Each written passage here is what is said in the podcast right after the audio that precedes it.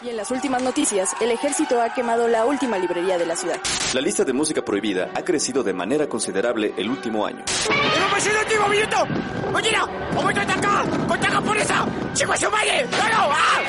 ¡Seguimos informando para Freak News! Transmitiendo desde la capital del imperio, Freak Noob News, lo último que queda. Hola amigos y bienvenidos sean a Freak Noob News, su podcast de cultura nerd. Los saluda Alri como cada semana. Y en esta ocasión, damas y caballeros, primer directito del año, primer video del año aquí directamente para el canal, directamente para YouTube. Ojalá podamos hacer esto, aunque sea una o dos veces al mes. No estoy seguro todavía de cuántas veces lo hagamos este durante este año, pero pues aunque sea tratar de tenerlos aquí en este eh, eh, no, en directo, porque creo que hemos estado más que nada enfocados en Twitch y pues también digo pues para los amigos de YouTube, ¿no? ¿Por qué no? El día de hoy pues como se habrán dado cuenta por el título vamos a estar hablando de este de Soul y Wonder Woman 1984 y para esto damas y caballeros nos acompaña nada más y nada menos que nuestro queridísimo amigo Mike Maca. Joven Mike, ¿cómo te encuentras el día de hoy? ¿Qué onda? ¿Qué onda? Bien, bien, gracias, joven Alri. Gracias por la invitación. Eh, pues bien, eh, ya sabes, días, días este, libres, entre comillas, ¿no? Para aprovechar y con eso de que no se puede salir, pues viendo series al por mayor, aprovechando al tiempo en eso, que creo que es lo que más, más se puede hacer ahorita, ¿no? Y bueno, y películas también, que es parte de lo que vamos a estar hablando ahorita, pero todo muy bien. Perfecto. Y bueno, pues aquí no sé por qué no estamos transmitiendo en HD. Yo lo estoy viendo en HD, pero bueno.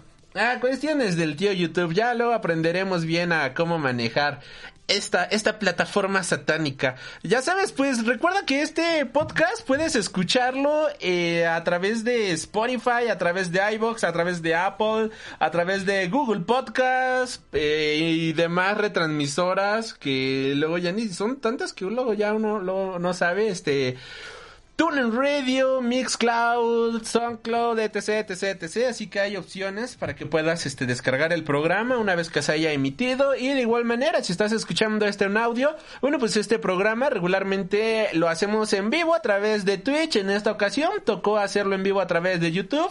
Pero pues cualquier cosa, ya sabes, también puedes escucharnos a través de Twitch. Ahí pues también puedes vernos manquear durísimo, este, jugando Doom, haciendo otros, este, videojuegos y demás. Y pues vamos a darle, joven Mike, tus redes sociales para que la gente pueda ir a acosarte.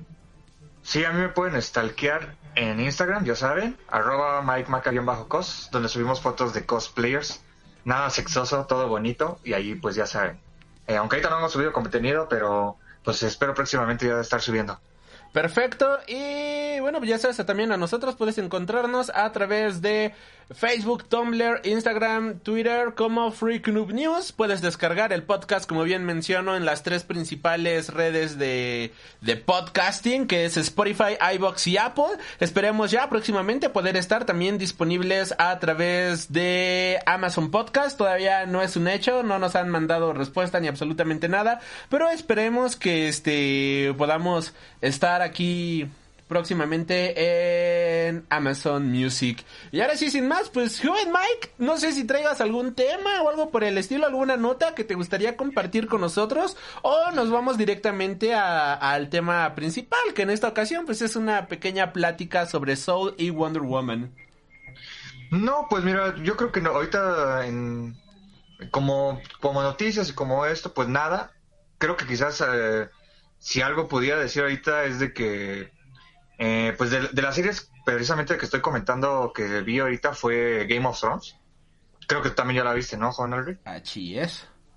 Y pues, eh, bueno, yo no la había visto, de hecho, pues yo no sabía como de qué iba la historia ni nada. Obviamente, pues mi Facebook cada temporada, cada año estaba atascado de memes y de spoilers que obviamente no entendía, pero pues siempre lo estaba viendo porque pues la gente estaba como que muy hypeada y creo que ahora ya veo por qué la gente pues se hypeaba tanto, ¿no? Por, por la serie.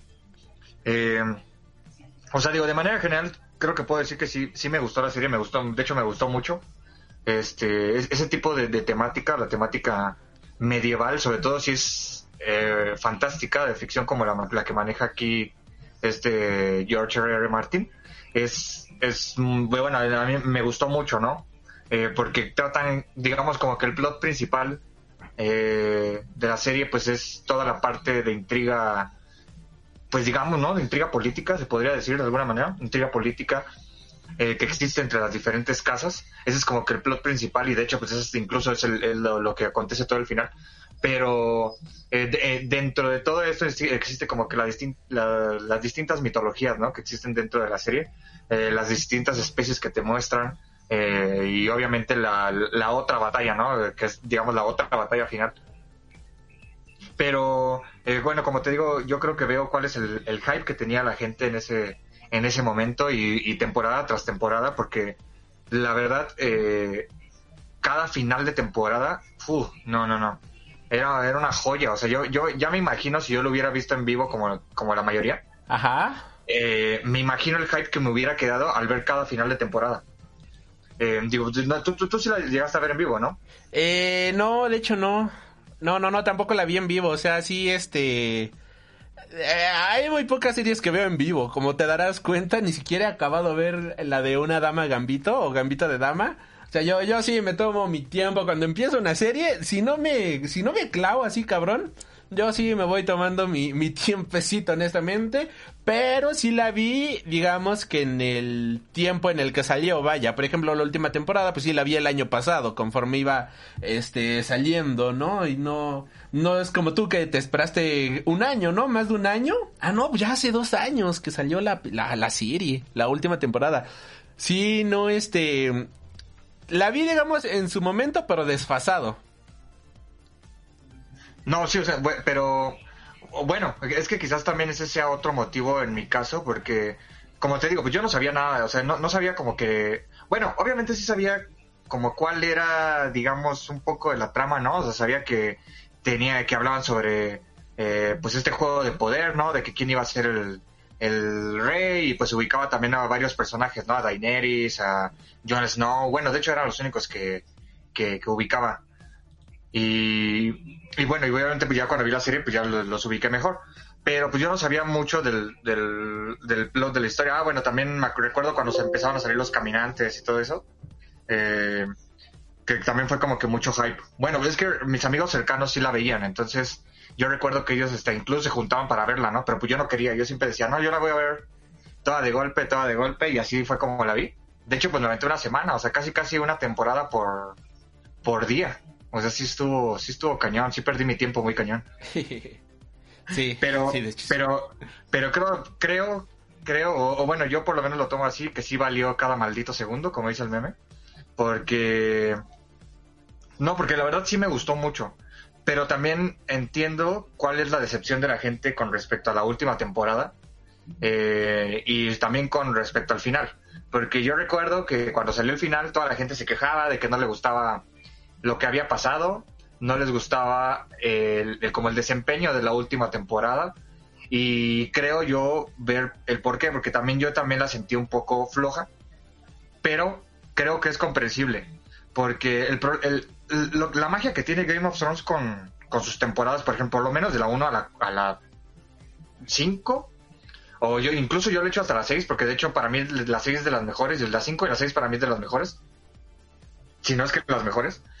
Pero la magia que tienen esas series, esas temporadas, es que como están las historias divididas, eh, eh, pues digamos existen diferentes plots y existen diferentes este como highlights no de cada una de las historias que están haciendo de hecho yo cuando estaba creo que en la tercera o cuarta temporada yo dije oh, no manches pues ya hay un buen de, de, subtramas que existen dentro de la misma serie no y yo dije pues cuando y cada vez agregaban más y más y más y más y más pero obviamente pues el tío Game of Thrones, el tío George R. Martin, este, pues lo que hacía, pues era el, pues el, camino fácil, ¿no? Vamos a matar a estos güeyes y ya se acaba esa trama, ¿no?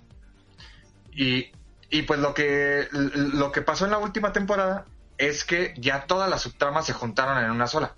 O sea, todos los personajes estaban en un solo lugar, todos los personajes convivían en un solo lugar y ya no existían estos juegos como de poder que existieron dentro de, las temporadas anteriores, que eso para mí, yo siento que eso fue lo que les daba el punch y que hacía que le gustara mucho a la gente. En este caso, eso ya estaba afuera y pues en, en la última temporada, pues por eso se como que se apagó porque ya nada más veías a todos, o sea, a mí me gustó mucho, ¿no? O sea, ver a todos los personajes platicando entre ellos, bromeando, discutiendo, planeando cosas, eso es algo muy padre, pero sí le quita como que la emoción que tenía las otras temporadas, pero lo que te digo es de que es totalmente comprensible. O sea, ¿qué esperaban si ya estuviera, si ya estaban todos los personajes ahí? Y pues obviamente ya la resolución, pues yo creo que eso ya es de cada quien. Según yo, el último libro no ha sido escrito, no estoy muy seguro. Los últimos dos, de hecho. Ah, los últimos dos, ve. O sea, los últimos dos no están escritos, entonces no sé si realmente ese vaya a ser el final que esté pensando eh, George R. Martin, pero, pero la verdad creo que es un buen final porque te plantean muchas cosas desde el principio que en el final, o sea, se, que la resolución en el final es como que completamente adecuada. Pero en lo que sí no estoy de acuerdo para nada es en el, en el Rey. No sé si tú también a, ti, a ti te parecerá. A mí el, el Rey no me gustó. Pero creo que la resolución en cuanto a la mayoría de los personajes sí me gustó. Entonces, pues mira, ya como para terminar, para no alargarlo, eh, a lo que voy es de que la serie sí me gustó, creo que es una muy buena serie. Eh, pues fueron 10 años, 10 años de historia de desarrollo y que creo que sí fue bien planteada, por lo menos las, creo, 5 o 6 primeras temporadas. La séptima también es muy buena y pues obviamente ya terminar con una octava, eh, que es lo, lo, que todos esperaban, pero pues a lo mejor no con, con el final que cada quien quería, ¿no? Pero sencillamente a mí me gustó, creo que es una buena serie y pues nada más es cuestión de pues de cada de cada fan, ¿no? De, de ver si sí le gustó o no. No sé qué piensas tú sobre eso. Pues igual, o sea, es una serie muy disfrutable, de hecho sí es este una serie que te atrapa, pero yo en lo personal sí la siento ya, por ejemplo, una serie un poco pesada, ¿sabes? En el sentido de que es buena, pero yo intenté verla ahorita en esta eh, en el primer encierro, en la primera lockdown, porque no podemos decir la otra palabra porque hashtag YouTube. Y, y sí se me hizo muy pesada. De hecho, ni siquiera acabé de ver la primera temporada en esta segunda vista, vaya. Fue de, ay, mejor veo otra cosa, ¿no? Y pues también estuve viendo, por ejemplo, otras series. Eh, la serie esta de Dorojedoro, la de Doom Patrol y otras y se me, como era algo que nunca había visto, se me hizo más fresco y esto que ya había visto, yo dije, ok, sí está, está muy padre, pero se me está haciendo muy pesado verlo en este momento. A diferencia, por ejemplo, de este, El Señor de los Anillos, El Hobbit, Star Wars, em, la saga de Mad Max, que puedo poner las cuatro películas de Mad Max así de jalón y no me aburren. Puedo ver las seis películas del Señor, bueno, o sea, las tres películas del Hobbit y las tres del Señor de los Anillos, versiones extendidas. Y, no me aburro, ¿no? No, no, no siento que se me haga pesado. Y esta, y esta serie ahora sí se me hizo pesada, ¿sabes? Incluso, por ejemplo, el Mandalorian, ya la volvimos a, le estuvimos dando una segunda vista a esta, la última temporada.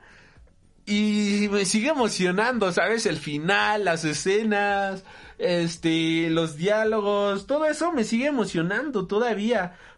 Y a contrario, por ejemplo, esta serie habrá que ver, por ejemplo, cuando la ves por primera vez, si dices, no, está súper genial, ¿no? Está muy chido y, y te emocionas y, y, es genial verlo. Pero, ¿sabes qué sería interesante, joven Mike? Que tú trataras de regresar a esta serie un par de años o el próximo año, no sé, o durante este año y ver si se te sigue haciendo tan fresca y emocionante como como se, se te hizo esta primera vez que la viste, porque es muy buena, hay batallas, hay paisaje, hay pasajes que sí me encanta ver. Este, hay muertes que ya disfruto ver así muchísimo, por muy sádico que suene. Pero hay cosas que dices, wow, esta, la manera en la que filmaron, la manera en la cual hicieron tal escena, la manera en la cual resolvieron X problema, me encanta verlo. Pero todo el demás, todo lo demás que este, envolvió la trama, sí se me empezó a hacer muy pesado, muy, muy, muy pesado, para ser honesto. Y así habrá que ver, ¿no? ¿Qué, es, qué te parece si en un medio año, el siguiente año, ¿no? Que, que la veas, a ver si se te vuelve a hacer este dinámica o te pasa lo mismo, ¿no? Que igual y ya, ya es mi edad, ¿no? Ya, ya mi edad ya me cuesta ver series largas. No, mira, de, hecho, fíjate que, que eso sí se, se me olvidó comentarlo, pero sí yo te iba a decir eso.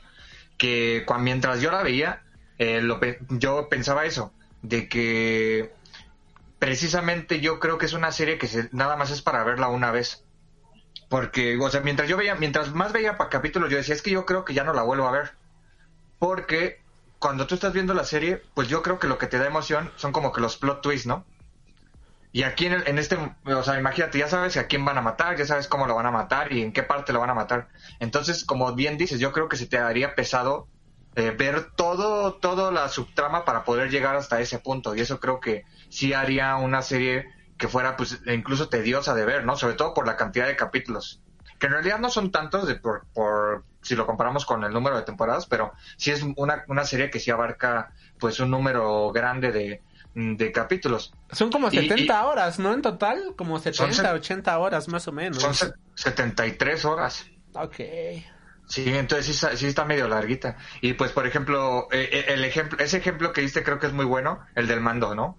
Yo, por ejemplo, el año pasado me aventé la primera temporada dos veces. Y la segunda vez que la vi, eh, no me pareció nada pesada. De hecho, como dices, o sea, me volvió a emocionar, me volvió a gustar la primera temporada. Y, y creo que eso es, eso es la magia de, esas, de ese tipo de series, ¿no? Que, que la vuelvas a ver y se te vuelva a hacer interesante, se te vuelva a hacer fresca, que te vuelva a emocionar. Y pues como dices, quizás el experimento sería hacerlo unos un año o dos años después, ver si me sigue gustando. Pero pues sí, probablemente a lo mejor ahorita lo que tengo es este hype. Pero pues eh, eh, creo que valió la pena. Sí, no, y también esa, o sea, sí te va a seguir gustando, ¿no? Eh, es muy buena la serie como para que no te guste. Por, la- para los que acaban de llegar, estamos hablando ahorita tantito de Game of Thrones. Y fíjate que ahorita que mencionas eso de como ya sabes en qué momento van a morir X personajes, es como, bueno, pues ya toda esta trama, digamos que no me importa tanto, porque ya sé qué va a pasar, ¿no? Ya sé hacia dónde va X personaje o ya sé que esta otra trama se resuelve de una manera que al final del día quizás no tuvo un impacto tan grande como te hubiera gustado, ¿no?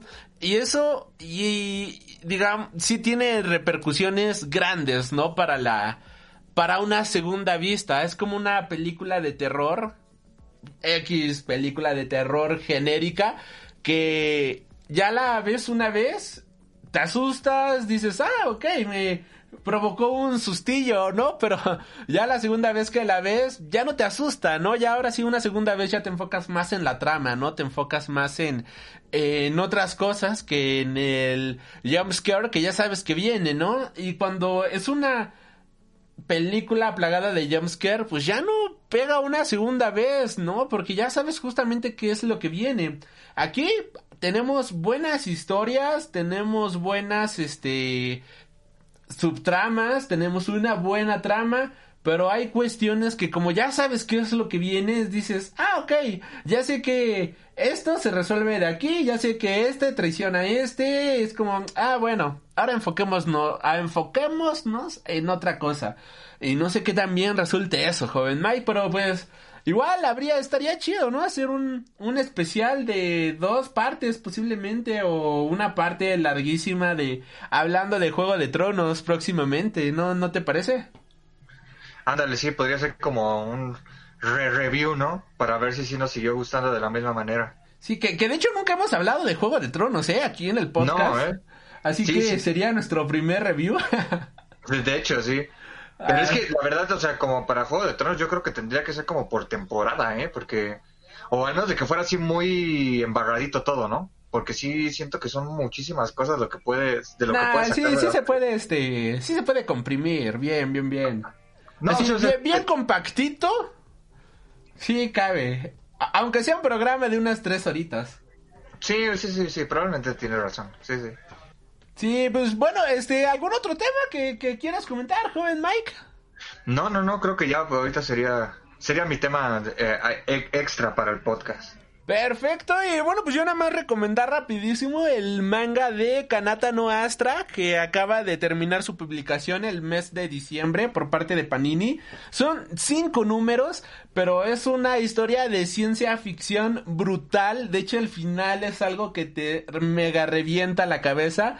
El final del cuarto volumen te dan un plot twist a la mitad del volumen que dices, ¿What the fuck?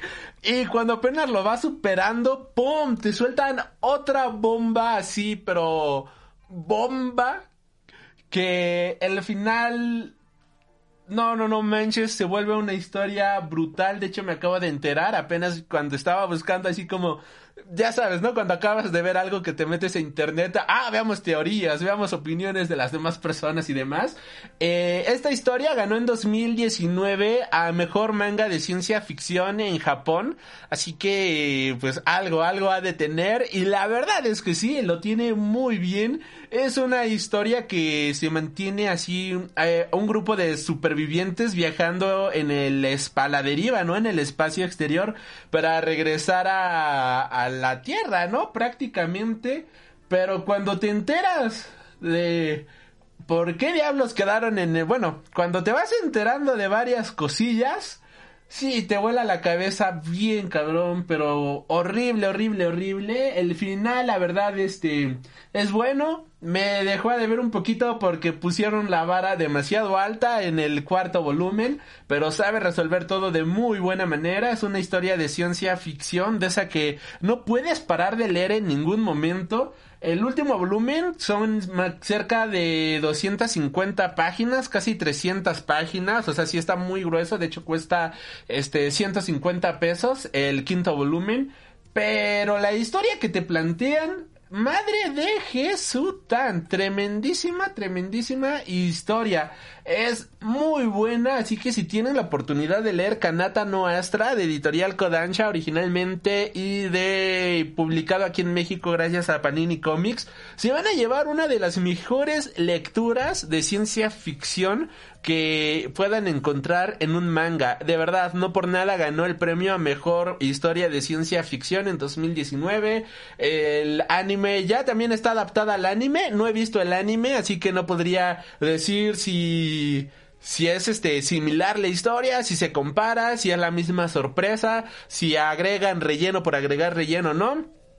La historia también tiene un mensaje bastante sencillo, así un poquito este viva la paz, por así decirlo de cierta manera, dino a la guerra, viva la paz y, y temas pues un poquito políticos, pero está tan bien aterrizado, está tan bien manejado todo el discurso político que es lo que hace que una buena obra funcione. O sea, no es como un ejemplo burdo, no es como Yoko Ono con su último disco que sacó en 2018 o 2019 diciendo de la paz es buena, la guerra es mala, haz la paz, ¿no? Y te quedas de, ay, por Dios, qué mediocridad con esta mujer, pero bueno, este...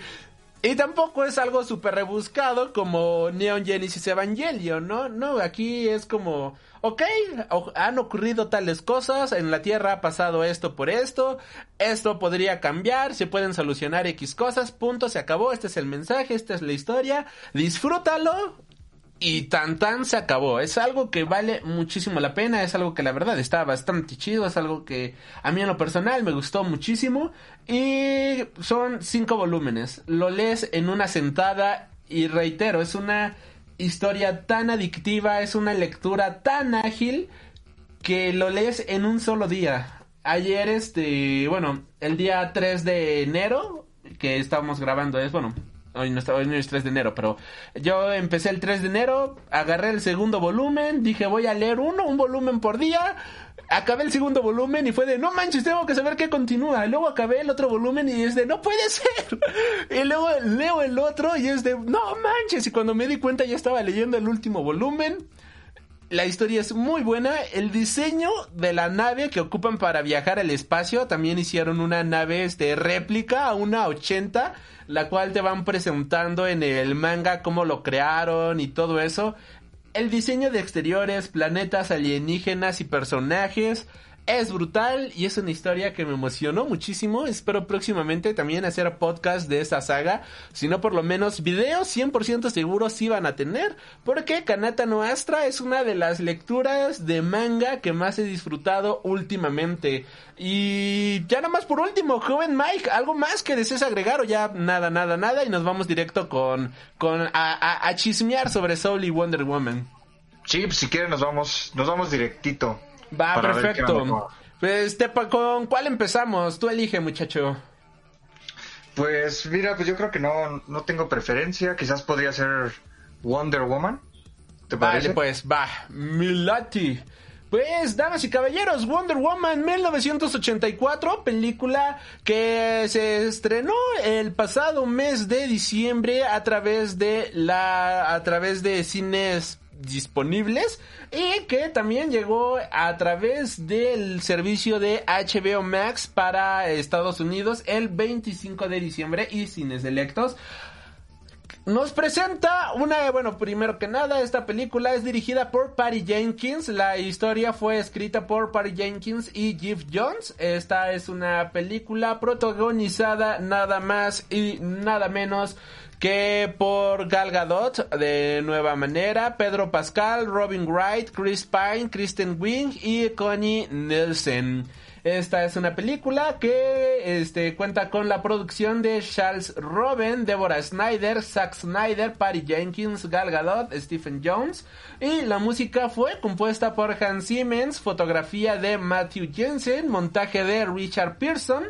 Y ya, estrenada a nivel mundial el 16 de diciembre de 2020 eh, y en Estados Unidos el 25 de diciembre de 2020 con una duración de 151 minutos. Esta película tuvo un presupuesto de cerca de 200 millones de dólares y al momento que estamos grabando esto ya lleva 110 millones de dólares recaudados a nivel mundial, lo cual pues creo yo que es algo bastante bastante bueno. Todavía no le llega ni a los talones a este a la película de de de de, por ejemplo a, su predecesora prácticamente, ¿no? Wonder Woman de mil del 2017 que fue una película que también agarró a todos por sorpresa y nos presentó la que desde mi punto de vista es una de las mejores películas de DC Comics, pero también tomemos en cuenta el escenario que estamos viviendo actualmente, ¿no? Por ejemplo, la película de 2017 logró una recaudación de 821 millones, 821 millones 847 mil 12 dólares, mientras que esta película pues apenas lleva 110 millones de dólares, pero pues estamos encerrados, no hay cines disponibles, pero pues habrá que ver, ¿no? También los números de, de HBO Max, cómo funciona esto. La historia es bastante sencilla, aquí nos presentan al tío Mando en el papel de Maxwell Lord, que en esta ocasión pues va a ser el super villano de la historia que trata de ser un empresario, que es un empresario completamente fracasado. Y que a través de la magia va a encontrar una manera la cual puede, este, puede, este, generar ciertas riquezas. Esta Diana se va a dar cuenta de que pues está generando riquezas a través de la magia, pero es una magia bastante poderosa, bastante antigua y entonces Wonder Woman va a tener que luchar contra este Maxwell Lord, que también a su paso, pues se va a encontrar con su antiguo amor Steve Trevor y con nada más y nada menos que con Bárbara, que llegado su momento se convertirá en Shira. A partir de este momento, damas y caballeros, tocan full spoilers, así que si no has visto esta película, corre a verla. Este, no, no voy a decir que vayas a verla a tu cine más cercano, porque la verdad eso sería muy imprudente por si vives posiblemente en Nueva Zelanda, si vives este en un país donde eh, ya esté el COVID super controlado, ok, sí, ve a verla a tu cine más cercano, pero si no, vela en HBO Max como hicimos nosotros, ¿no? ¿Es así, mi querido Mike? Exactamente, todo de manera legal para que no haya problemas con la distribución ni nada. Entonces, así cuídense, cuídense muchachos. Sí, así que, pues, joven Mike, ¿cómo se te hizo la película? Ah, por cierto, perdón, perdón, pues, pequeña pausa. Este, aquí Saray comenta, hola, un gusto saludarlos. Saludos, Mike, es, es, grato escucharlos. Gracias, gracias por los comentarios. Gracias, gracias, gracias. Y este, joven Mike, ¿cómo se te hizo la película? Pues mira, voy, voy a empezar de hate, uh. de hater, porque pues, la verdad a mí no me gustó. Ok. Sinceramente, a mí no, no me gustó la película para nada. Este, creo que sí le queda muy, muy abajo a lo que fue la primera película. Eh, digo, yo creo que se gastaron mucho más dinero que la primera, no, no, no estoy seguro, comparando los presupuestos. Y digo, si es así, o sea, supongo que eh, eh, gastaron más dinero porque obviamente debieron de haberle soltado más dinero, ¿no? Al ser una secuela, por el éxito que tuvo la primera. Y digo, sinceramente, por eso creo que es una lástima, porque Em, creo que la primera película, si bien yo insisto de que no, no es una de las mejores películas, eh, creo que es una buena película, sobre todo porque es una película de, introducción de un personaje que, bueno, mejor de introducción no, porque sería Batman v Superman, pero es una película de, de, de, inicio, ¿no? Una de orígenes de, de, de Wonder Woman. Y generalmente esas películas eh, no son tan buenas, creo que esta sí es, es una buena película. Pero en el caso de Wonder Woman 1984, creo que sí falla muy, muy cañón. eh, pues en distintas cuestiones, ¿no? En la, en la parte del guion, en la parte de, pues, algunos personajes que para mí, pues, como que no tienen tanto sentido. Y incluso algunas escenas, ¿no? Los motivos de algunos personajes creo que no, no o las explicaciones, ¿no? De, de por qué están ahí, creo que no nos explican muy bien. Y creo que eso es lo que hace que la película, a mí, en mi opinión, no sea tan buena como la, como la anterior. Y pues sí, o sea, eh, o sea, creo que en primera, aquí nos queda como que muy claro que el DCU ya, ya valió, que ya eso ya no existe. Pero aún así, creo que como que sigue dentro de todo el universo que ya nos habían planteado antes. Y entonces cuando te pones a analizar la, la película, pues eh, dices, bueno, pues es que ya todo lo demás ya no tiene sentido, ¿no? O sea, todo lo que nos ha uh, pasa, o sea, lo, todo lo que sucedió en las siguientes películas, pues no tiene sentido por ciertas cosas que te muestran aquí en la película, ¿no? E inclusive la, la escena post créditos es como que una escena nada más fan service, pienso yo. Entonces, no sé. El, creo que me decepcionó, creo que me, me agradezco haberla vista en, en, en línea porque ¿En HBO sí, no, Max? En, por, HBO, Max, porque no, no, no me hubiera sentido satisfecho de haberlo visto en el, en el cine. Pero no sé qué piensas tú, joven Aldrin. Híjole, yo pienso todo lo contrario, porque yo siento que fue como agarrar un cómic y llevarlo a la pantalla grande con todo lujo de fantasía posi posible. Creo que estamos en un... Bueno, o sea, aquí creo que Patty Jenkins dijo, ¿sabes qué? La primera película fue muy seria, la primera película este, trataba de presentarnos un personaje que se introducía en un mundo, ok, ya nos presentaron a este personaje, estábamos en medio de la Primera Guerra Mundial y tenía sus momentos bastante fuertes, ¿no? Que voy a admitir que hay momentos que oh, me encanta, ¿no? También creo que cuestión cinematográfica, en cuestión fílmica, cuestión de historia, me gusta más la primera, pero esta segunda parte, al menos a mí en lo personal, no me decepcionó me gustó mucho esto que dijeran, ¿sabes qué? Estamos en un mundo con un personaje que puede volar, que tiene un avión, que en los cómics tiene su avión invisible, que este puede cabalgar rayos y demás, y que lo mismo lo presentaran en la película. O sea, eso fue algo que a mí en lo personal me gustó muchísimo y me di cuenta de este tono desde la primera escena. O sea, cuando vemos que Wonder Woman está tratando de evitar un asalto, la manera en la cual este la vemos ocupando sus poderes y la vemos salvando el día y siendo completamente cursi, eso, eso para mí es lo mismo que estar leyendo un buen cómic. Que yo sé que también debería de tener sus diferencias, ¿no? O sea, en el sentido estricto de la palabra de que estamos viendo una película y no un cómic, ¿no? Aquí quizás muchos digan, no, pues es que para eso yo leo el cómic o algo por el estilo. Pero yo sí puedo llegar a sentir aquí la mano de Jeff Jones por completo a la hora de decir vamos a jalárnosla por completo, vamos a sacar, a vomitar fantasía, vamos a vomitar este amor a más no poder y presentemos eso en la pantalla grande. Este, no voy a decir que yo soy el mayor seguidor de Wonder Woman ni nada por el estilo, porque la verdad no lo soy, nada más, este, he leído unos cuantos runs de, la Mujer Maravilla en los, en los cómics, no, no, no, no he leído tanto de ella como sí he leído de Batman, Superman o incluso de los Teen Titans, pero lo que pude ver fue lo mismo que veo en los cómics, este, Wonder Woman salvando el día, de hecho hay una escena, de un cómic que escribió Greg Ruca en donde lo mismo en un este en un cómo se llama en un en un en un este en ay en un en un centro comercial sale la mujer maravilla victoriosa Y se presenta igual, ¿no? Frente a absolutamente todos y todo el mundo le aplaude después de haber salvado el día. De hecho, en ese cómic también se enfrenta contra Shira, ahora que lo recuerdo. Este, solo que la historia del cómic sí está un poquito más fuerte porque ahí Shita fue abusada sexual y mentalmente y te quedas con, ok, eso está bastante intenso. Yo pensé que más o menos por ahí podría haber ido la trama, pero pues no, sí, sí se agarraron algo muchísimo más liviano.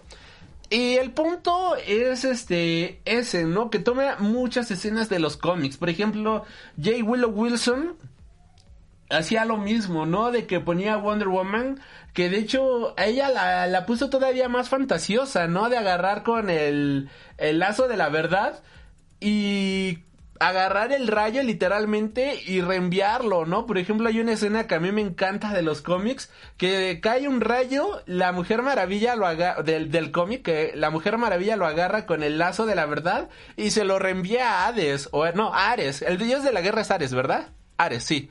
Y se lo reenvía a Ares. Sí, y, Ares. y esa escena a mí me encanta, ¿no? En el mundo de los cómics. Y dices, güey, esto es fantasía al 100%, ¿no? Pero, pero está brutal. Y lo mismo siento que agarraron aquí y dijeron, ¿sabes qué? Tenemos un personaje super over the power, un personaje que puede volar, un personaje que, que tiene su avión invisible, un personaje que puede hacer mil cosas, que es hija de Zeus. Así que, pues hagamos eso, ¿no? Hagámosla over the power con una historia super cursi de amor, pero cursi, cursi, cursi. Y yo lo amé. la, la disfruté mucho, ¿eh? En ese sentido, sí la como lector de, fíjate, como lector de, de cómics, yo sí la disfruté bastante. Le faltó un poquito quizás de oscuridad. Ahí sí le faltó ser un poquito, quizás un poquito más darks. Pero, pero yo sí la pude disfrutar por completo, joven Mike. No, pues eh, creo que, o sea, es válido lo que dices, o sea, quizás viéndolo desde el punto de vista de, como tú dices, ¿no? Desde, desde un fan, desde un lector de cómics, eso es otra perspectiva. Entonces, a lo mejor desde esa parte, pues está, eh, pues está como que justificado, ¿no? Eh, yo lo digo como, siempre lo digo, ¿no? Con lo que lo manejo como, que las películas se manejan como una historia única. No me gusta que se, se manejen como, eh, la transición hacia otra película o la transición hacia el final de otra cosa o, o nada, ¿no? Todo es una historia autoconclusiva y debe de terminar como tal, ¿no? Y pues mira, yo en, en ese sentido, precisamente uno de los problemas que veo grandes dentro de la, de la película es la historia romántica. Siempre he dicho que una película, eh, en mi caso, o sea, a lo mejor yo no soy como muy adepto hacia ese, hacia ese género, pero yo siempre veo que cuando intentan meter una historia romántica en una película, pues por ejemplo en este caso, de acción, de, de, o de superhéroes o demás, si no lo saben hacer muy bien, se va eh, a, eh, pues va a hacer que la, que la, que la historia se estrofe en mi caso. O sea, como yo, como yo lo veo, por ejemplo, a mí aquí se, se me hizo muy, muy soso, ¿no? Se me hizo muy soso la historia. eh, en comparación de la primera película. Por ejemplo, la primera película fue la misma historia de amor con este Steve Trevor. Steve, Steve Trevor. Fue exactamente la misma historia de amor, pero no se sintió así. O sea, inclusive la muerte de Steve, de Steve Trevor te, te, pues te dolió, ¿no? Te conmovió. Y, y le agarraste un poco más de cariño al personaje. Algo que tú ya tenías, de ese cariño lo tenías desde antes y lo tuviste en esta película, pero siento que la historia de amor pues no estuvo tan, tan justificada como en la, historia exterior. O sea, por ejemplo, ejemplos. Tenemos Deadpool 1, que Deadpool, aunque es una matanza y es una película superior, lo que tú quieras, él lo dice, ¿no? Es una película de amor. Y la verdad es que sí, es una película de amor. Y, y el romance que te meten en la película es obviamente es algo muy estúpido y lo que tú quieras, pero está muy bien manejado.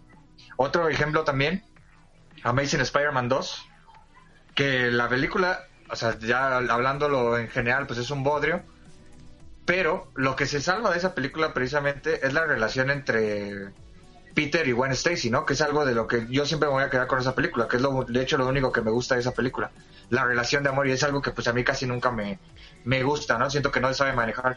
Y yo creo que aquí fue lo que le falló, eh, eh, fue algo de, los de las cosas que falló, ¿no? Eh, la relación entre Diana y Steve Trevor. Eh, digo, sí siento que sí está justificado por la primera película y lo que tú quieras, pero creo que no está bien manejado eh, por todo lo que se va envolviendo dentro de la película. Pero pues eso ya es como que a juicio personal, ¿no? Sí, Y pues, sí. Yo, yo nada más como pequeña anotación, cuando se despiden en esta segunda película, cuando acaba el hechizo y Wonder Woman se tiene que despedir de su deseo, yo estaba llorando en esa parte. Y a mí sí me gustó, yo de, ay, su corazón.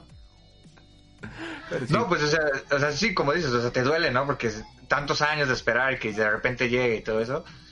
Pero pues, o sea, digo, no sé, o sea, en mi caso, o sea, yo como que, pues no, dije pues así como de, o sea, es que, que- ¿qué onda, no? Porque llevaban creo que dos días de, de haberse encontrado y todo eso, pues creo que pudo, pudo haberlo hecho sobre todo porque, eh, pues eh, obviamente, pues son, son héroes, ¿no? Entonces, pues creo que tienen que anteponer siempre el bien, que bueno, al final es lo que hace, ¿no? Es lo que hace dentro de la, de la película. Siempre tienen que anteponerle el bien de toda la humanidad antes de sus, de sus propios beneficios, ¿no? Como en este caso, pues la relación con Steve. Pero, pero no sé, te digo, en mi caso creo que no lo hice. Y por ejemplo, fíjate, en esa escena que dices, eh, eh, digo, tú dices de la primera escena de, de Wonder Woman es la del centro comercial. No, precisamente la, la primera escena es la de la competencia esta que tienen ahí las Amazonas. Donde, Ah, sí, sí, do- donde pierde esta. Ajá. Este, fíjate, es- esa escena para qué está ahí.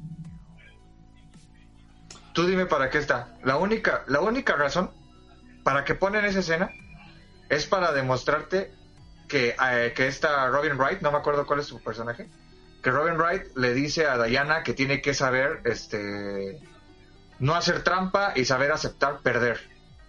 Y tratar de relacionarlo con, la, con esa escena que dices de Steve Trevor, ¿no? De cuando se separan.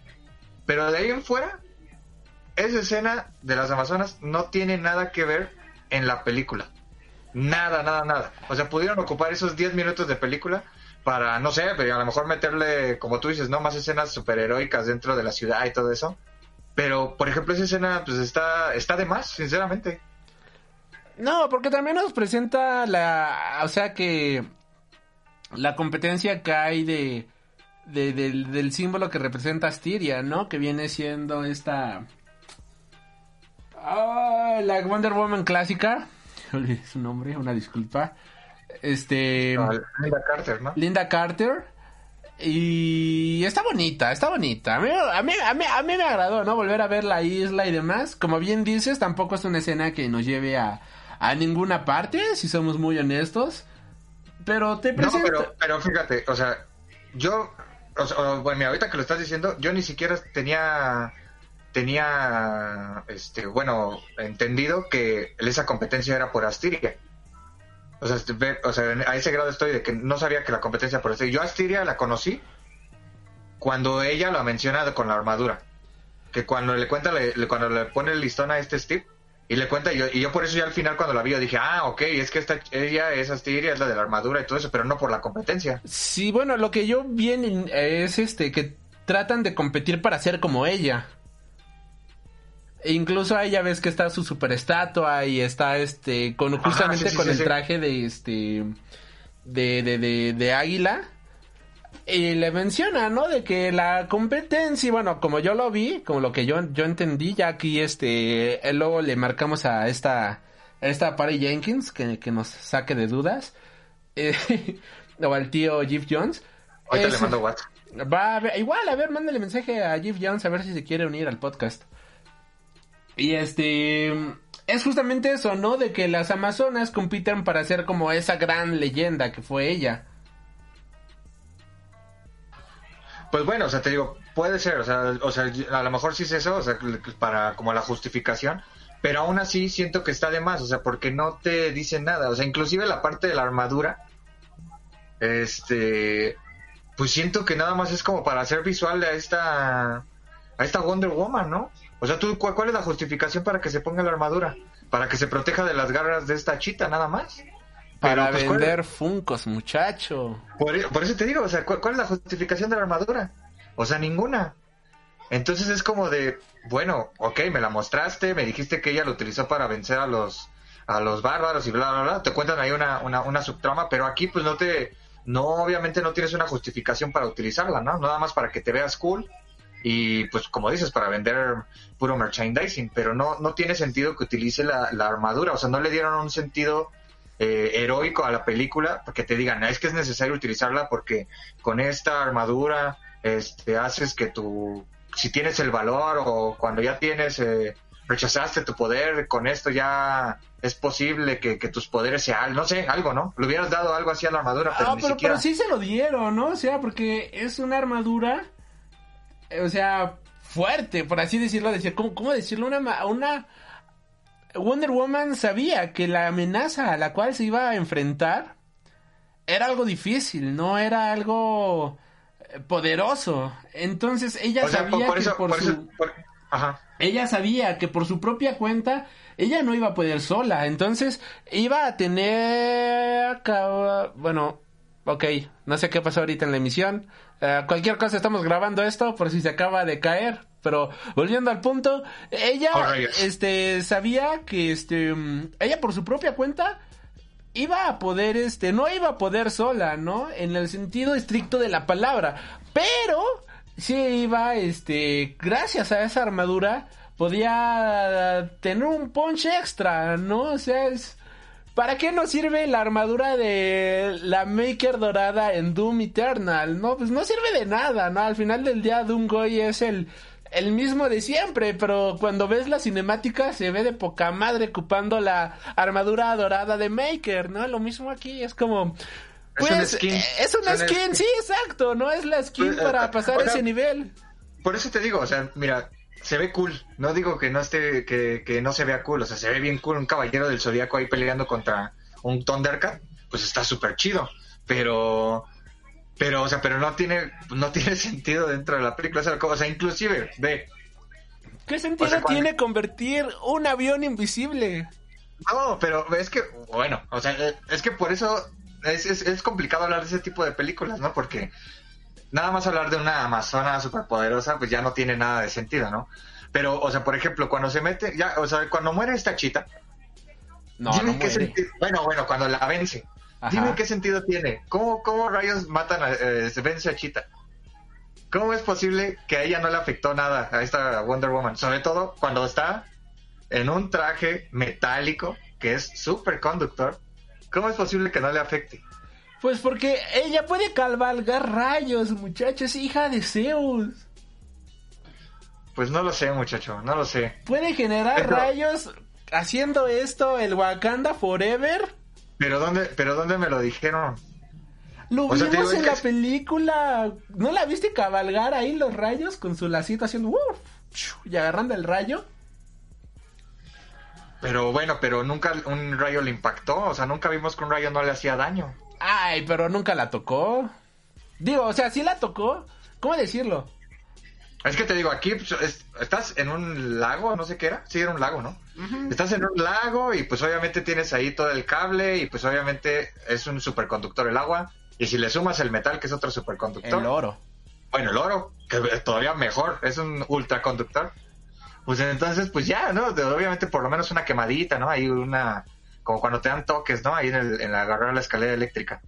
Y este, pero pues no, ella estaba muy tranquila, esta chita sí ahí estaba muriéndose, pero pues ella no, no le pasó nada. Y te digo, y, mira, si lo hubieran justificado como tú dijiste, este, que a la quizás en alguna escena eh, nos dijeran, ¿no? Este, tú al ser hija de Zeus, este, puedes soportar la, eh, hasta mil rayos, ¿no? O algo así. Cualquier, cual- una, una palabrería por ahí. Hasta dirías, órale, esta sí le hace frente a Thor chido, ¿no? Pero, y Pero no lo justamente si nos hubieran dado eso, tú dirías, ¿y qué sentido tuvo esa escena? ¿Solo para que después pudiera aguantar los rayos? Pues, claro. O sea, pues, es a lo que voy. Es a lo que voy. O sea, por ejemplo, es, es lo que te estoy diciendo. O sea, mira, toda la escena que te pusieron aquí, lo que yo te digo es de que al final, lo único para que sirvió es para que lo de la resolución con Steve Trevor, ¿no? Si nos hubieran dicho algo así, pues también se podría justificar lo de los rayos. Pero ve, aquí ni siquiera hay justificación. O sea, solamente está como que ahí por ponerlo y... Y pues no sé, te digo, a Está lo mejor para no... demostrar que es super over the power. Pues, es, pues sí, o sea, eso sí, obviamente sí se ve dentro de la película, ¿no? Ya con volar y hacer las cosas. Y oye, ese poder sí lo tiene, o sea, sí, sí tiene ese poder de hacer las cosas invisibles, o sea, nada más se lo sacaron de la manga. No, eso creo que sí se lo sacaron de la manga. Que tiene cosas invisibles, ¿eh? O sea, en los cómics sí... No, o sea, sí sí, tiene el- su el- arsenal de tecnología invisible porque las Sí. amazonas de hecho ocupan la misma tecnología. De hecho, lo que dicen en la película, ¿no? Esta um, Wonder Woman en los cómics este tiene un arsenal de cosas invisibles porque ocupa la misma tecnología que ocupan las Amazonas para mantener invisible incluso de los radares a Temisiria. Pero aquí fue nada más de, ok, hagamos un este abracadabra. De Soy Storm. invisible, ¿no? Ajá, de, de... de, de Soy Storm y pues me la hago las cosas invisibles, ¿no? Sí, Te digo, pues sí. ponle, ponle que eso no tiene tanto problema, ¿no? Pero pues eso es, eso es a lo que voy, que de repente pues se sacan como que cosas, ¿no? Ya después te iba a decir, no, pues no hay, no hay problema, Steve. Con mi cerebro te voy a revivir. Como soy over the power, puedo, con el poder del amor y de la gente, porque la gente me, me venció al mando, pues voy a revivirte, ¿no? Algo por el estilo. Yo hubiera vomitado arcoíris en ese momento. No, pues es que, te digo, casi casi podía, pudo haber hecho eso, ¿no? Pero pues, Qué bonito. eh, te digo, quizás a lo mejor no estaba en el mood para verla, o no sé, quizás no la disfruté tanto como, como tú, joven Henry, pero... Ah, es que también Pero yo sí, soy o muy sea- friki en ese sentido, o sea... No, sí, sí, bueno, es que quizás a lo mejor ahorita, digo, no, no quiero criticarte, joven Henry, pero casi siempre cuando ves una película, te gusta mucho, y ya para cuando ha pasado el tiempo, eh, ya dices, ¿no? Ah, bueno, sí, como que no me gustó tanto, ya veo las deficiencias que tiene, o cosas por el estilo. O pasa lo contrario. O pasa lo contrario. ajá. Como esta Entonces, película de... La de mujeres, la de Birds of Prey. Que salí del cine y dije, ah, qué mamada. Y después fue de, pues no está tan mala, ¿no? Y de hecho la acabo de volver a ver la semana pasada. Justo la semana Sí. que acaba de pasar. Como allí está en HBO, dije, ay, pues vemos este Birds of Prey otra vez. Y me, me sigue causando risa. Digo, sigo pensando en, Dios, qué buena está esta película. ¿Por qué, por qué le fue tan mal, no?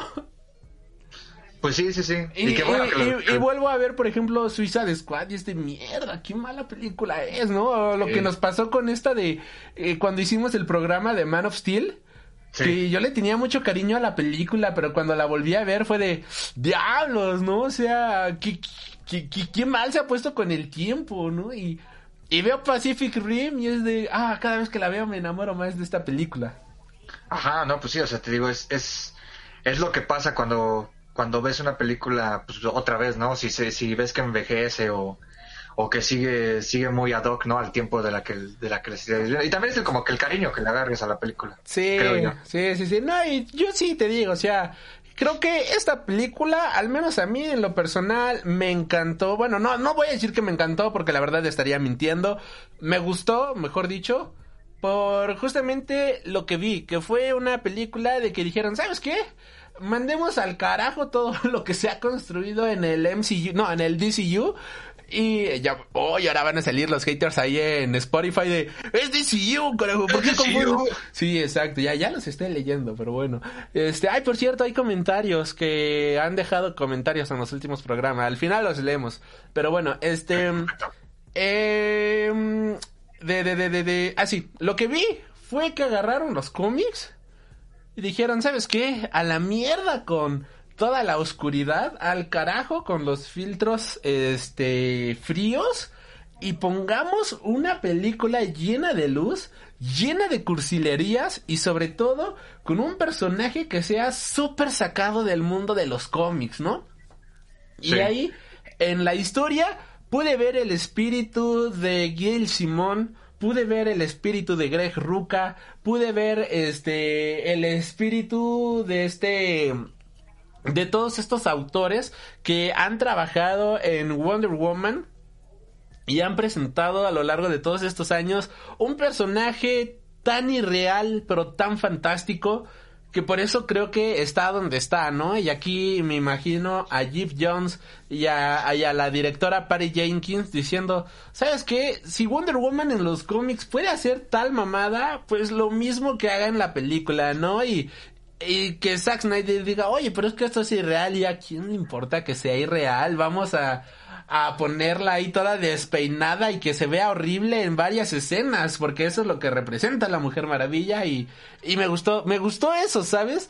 Que creo que es una de las primeras veces que vemos a un ese, a un superhéroe que es super over the power también, super desmaquillada, fachosa, despeinada, Ay, tirada, eso, eso, eso a mí me encantó, ¿sabes? Que me gustó mucho en ese sentido.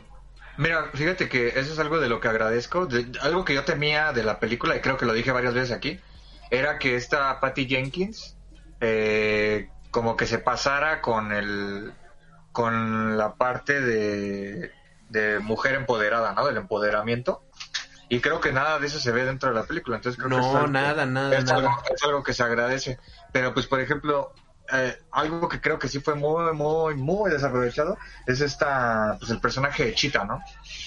Yo, sinceramente, yo siento que si, o sea, si, si pudieran darme a elegir, yo creo que quitaría el personaje del mando, o sea, toda la, la subtrama del mando y todo el personaje que, que- que conlleva y me hubiera enfocado más en Chita. Yo siento que daba más, más el personaje, pudieron haberlo justificado mejor, la, la justificación de por qué se, de- o sea, si, quieres que sea la misma historia, ¿no? Pero más, más justificado, que le hubieran dado más, más este, no sé, más enojo al personaje, ¿no? Porque pues de plano no. Y entonces, siento que si hubiera, si se hubiera centrado en esos dos personajes nada más, o sea, en, lo que es Wonder Woman y, y esta Chita, eh, hubiera quedado muchísimo mejor eh, en cuestión de villanos, ¿no? Pero pues no sé, le dieron mucho protagonismo al mando y creo que para a mí, por lo menos a mí no me gusta ese, no me gustó, o sea, no me gustó como villano y siento que Chita fue muy desaprovechada, o sea, por, por darle tanto Protagonismo tanto a Mando. protagonismo a Mando, sí, entonces creo que si se hubieran enfocado más en el personaje de Chita, eh, creo que hubiera quedado muchísimo mejor. Ahí coincido completamente contigo. La verdad es que Shira tiene, o Chita tiene muy buenos, este, muy buenos arcos argumentales en los cómics. Eh, hay uno que se llama Las verdades y las mentiras, un cómic escrito por este Greg Ruca hace como cuatro o cinco años más o menos. Y esta historia eh, nos presenta a un dios que engaña a esta bárbara y la somete de una manera brutal. O sea, este dios abu- abusa de ella tanto física como mentalmente. Y esta Bárbara está sufriendo, ¿no? Y ella se siente culpable, ¿no? Ella siente que todo el abuso que ha sufrido es por su culpa. Y aquí esta historia me encanta porque al final del día, aunque esta chita ataca a la Mujer Maravilla y etc, etc, esta Diana jamás ataca a Shira, ¿no? Siempre se defiende, siempre son como que puntos de defensa. Y al final del día cuando lucha contra el otro dios, este, y lo vence, y va contra esta chita, ahí tienen una plática bien poderosa en la cual le menciona, ¿no? De que jamás fue tu culpa, ¿no? Él te estuvo manipulando todo el tiempo, él este él fue el que abusó de ti, ¿no? Él fue el que abusó de tu, de, de tu persona, no, no, no fue al revés ni nada por el estilo. Y ella, este, a través de plática, a través de, de, de, de psicología, es de, de terapias, mejor dicho, fue que logró salir adelante, ¿no? Y es un proceso bien hardcore, ¿no? El que lleva Chita en ese cómic, en esa historia. Aquí me hubiera gustado ver algo quizás no tan crudo, pero similar. Que ella hubiera sido este que nos presentaran ese tipo de historia hubiera sido algo poderosísimo para una historia de, de superhéroes y creo yo que si hubieran adaptado una historia similar hubiera llevado al personaje de la Mujer Maravilla muy por arriba de lo que tenemos actualmente. Esta también, de hecho, es un cómic que ya está publicado aquí en México en dos volúmenes o en Amazon pueden encontrar el compilado de los 12 números en un bonito hardcover. Vale muchísimo la pena y si se quedaron con ganas de una buena historia de Chita, eso vale oro. Esa es una historia que hubiera valido la pena ver en el cine y que tristemente ahorita la desaprovecharon durísimo.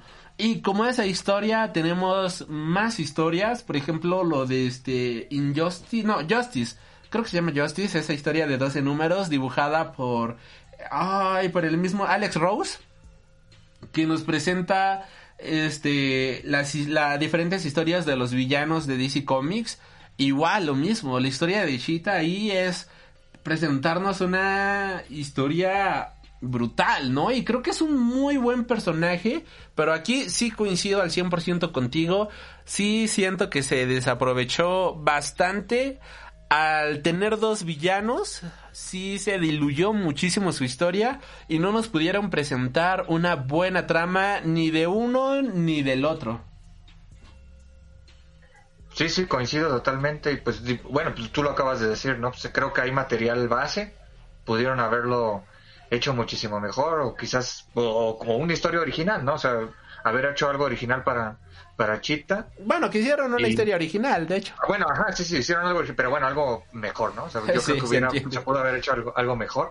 Este, y pues bueno, creo que yo, o sea, en conclusión, como conclusión de la, de, de mi review, de mi hater review, es este, que, mira, no se me hace la peor película del mundo, pero la verdad sí la pongo, en mi caso, en mi caso sí la Ajá, pongo ajá. muy, muy, abajo, o sea, dentro del, del top de, del DCU, yo sí la pongo muy, muy abajo.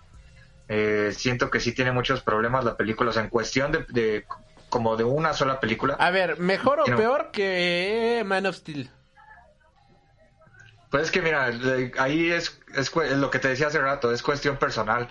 Porque pues o sea, te, te digo tu que yo le- cuestión personal. Yo, yo le tengo, yo le tengo cariño a Man of Steel, o sea, tú lo sabes. O sea, yo le tengo cariño a Man of Steel, entonces, yo sí la pondría peor abajo que Man of Steel. Sí, ¿Mejor sí- o peor que Batman v Superman?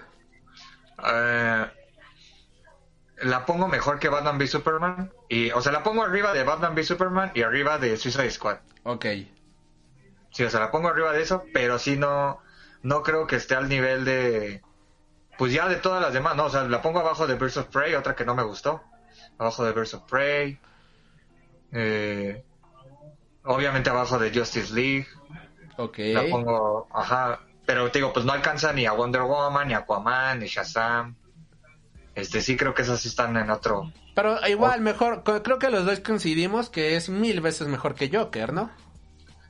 No, pero es que Joker creo que sí fue una fue una decepción total del, del año pasado, bueno, del año antepasado, ¿no? Entonces creo que sí no no no la, no la podemos ni mencionar aquí, qué asco. Sí, no, no, no. Ugh. Sí, no, no, no para nada. Pero bueno, mi conclusión es esa de que en mi caso sí la pongo muy abajo, no no creo que que sí se le pueda considerar algo no no es para mí no es una secuela digna. Ok. Ya se ya se confirmó una tercera película. Sí. Eh, creo que, eh, pues no sé qué vaya a hacer esta Patty Jenkins, en qué personaje vayan a utilizar. Y eh, bueno, como villano, obviamente, creo que puede mejorar mucho de lo que se hizo ahorita, quizás volver un poco a lo que hizo antes y mejorarlo, porque yo insisto que la primera película es buena, pero pues no, no es la mejor. Pero creo que sí puede hacer un trabajo muchísimo mejor. Creo que no lo pudiste haber dicho mejor ahorita, Aldri. Este, creo que hay muchas historias de, de Wonder Woman que se pueden utilizar para, eh, utilizando, como tú dijiste, no toda la parte fantástica, porque pues al final es un, per- un personaje over the power, un personaje fantástico. Creo que se puede utilizar bien eso. Y creo que también pueden utilizar bien un- el- a un villano, ¿no? O sea, yo creo que una película de superhéroes cuando tiene un buen villano, ya, eh, ya con eso ya se vuelve una película eh, pues memorable, memorable Sí. siento yo. Entonces, creo que cuando ya hagan un, si, si, si logra hacer para la tercera película un buen villano, creo que ya con eso ya pasa al, al- al siguiente nivel. Pero sí, en esta película sí creo que sí no me la pasé muy bien y, y pues nada, ¿no? O sea, pues eh, creo que pues es una película más de superhéroes a la lista. No, para mí, en mi caso, no es algo que eh, pues a lo mejor yo ya no la vuelvo a ver, ¿no? O sea, no, al menos de que la vea en la tele o algo así, no, no, no, no me, no me llamaría a volverla a ver. Ok, yo este, ya nada más para conclusión de Wonder Woman, es una película que como se habrán dado cuenta, al menos yo en lo personal sí disfruté, es una historia super cursi, es una historia súper fantasiosa, pero al menos a mí sí me, sí me agradó, honestamente, ahí estaba vomitando arcoíris, ahí estaba llorando, comiendo helado mientras se, despedí- se despedía de Steve Trevor. Y casi casi cuando Wonder Woman dio su mensaje final, yo estaba alzando las manos de toma mi fuerza Goku, haz esta Genkidama y derrota al maldito, ¿no? Así andaba yo con esta película. Este, haciendo la misma dinámica rapidísimo, yo la pongo por encima de Man of Steel, la pongo por encima de Batman v Superman, la pongo por encima de Suicide Squad, pero hasta ahí, ¿no? Sí siento que está... Ah, no, y también la pongo por encima de Justice League, pero está por debajo de Wonder Woman original, no se me hizo tan buena como Aquaman, no se me hizo tan buena como Shazam, no, eh, lo de Joker creo que quedó bastante claro que fue sarcasmo, así que no vayan a venir con el hate. Y este, tampoco se me hizo tan buena como Birds of Prey. Así que está en un punto, desde mi, para mi gusto personal, un punto bastante intermedio. Un punto bastante medio, o sea, no es la gran cosa, pero tampoco es tan mala. Le pongo si hubiera que poner calificación, yo digo que pasa de panzazo. O sea, prueba el muchachón, pero le falta esforzarse. Y habrá que, bueno, la muchachona sí pasa, pero habrá que esforzarse. Y este, para una tercera entrega, si a mí me ponen la fantasía que acabamos de ver, pero con una historia igual o mejor de buena que la primer parte, yo creo que podrían presentarnos una tercera parte de poca madre. Y pues con esto nos vamos directamente a hablar de Soul de Pixar, esta película que llegó justamente el 25 de diciembre de este del 2020 a la plataforma de Disney Plus. Esta película originalmente se iba a estrenar en cines, pero debido a la situación mundial eh, que se vive actualmente, pues su estreno era prácticamente imposible. Esta película fue dirigida por Peter Docker, en producción producida por Dana Murray, guion de Pete Docker, Ken Power, Mike Jones, música de Trent Reznor y Atticus Ross. En la fotografía tuvimos a Matt Asbutpuri Ian McGibbon con montaje de Kevin Noltin, protagonizada nada más y nada menos que por Jamie Foxx, Tina Fey, Love, Felicia Rashad, David Dix y Angela Bassett. Esta es una película que tiene una duración de 100 minutos y tuvo un presupuesto de 150 millones de dólares, de las cuales se reporta que ha recaudado 7 millones de dólares. No sé cómo cuenten la recaudación, honestamente, en este caso, tomando en cuenta que, que salió eh, directamente para, para, para Disney Plus, pero pues está, estaría interesante ver cómo manejan esto. El director Pete Docker es, ha trabajado en la dirección de otras películas igual con una temática bastante similar como Inside Out. En 2015 fue director de la película de Op, fue director de Monster Inc. Así que ya tiene ahí un papel bastante bueno. Y cabe mencionar que también fue co-director justamente de las mismas películas. fue productor ejecutivo de Onward de este año, de Toy Story 4, Monsters University, la película de Brave y ya. Así que tiene un currículum bastante bueno. La verdad es que ha hecho películas muy buenas el muchachón. Ya de... ¿Cuántos años tiene? De 52 años. Creo que nos ha presentado cosas bastante buenas. Y bueno, pues esta película nos presenta la historia de Joe Gardner, un profesor de música de secundaria de la ciudad de Nueva York, que vive completamente en una vida que, que no lo llena, no vive insatisfecho, es infeliz.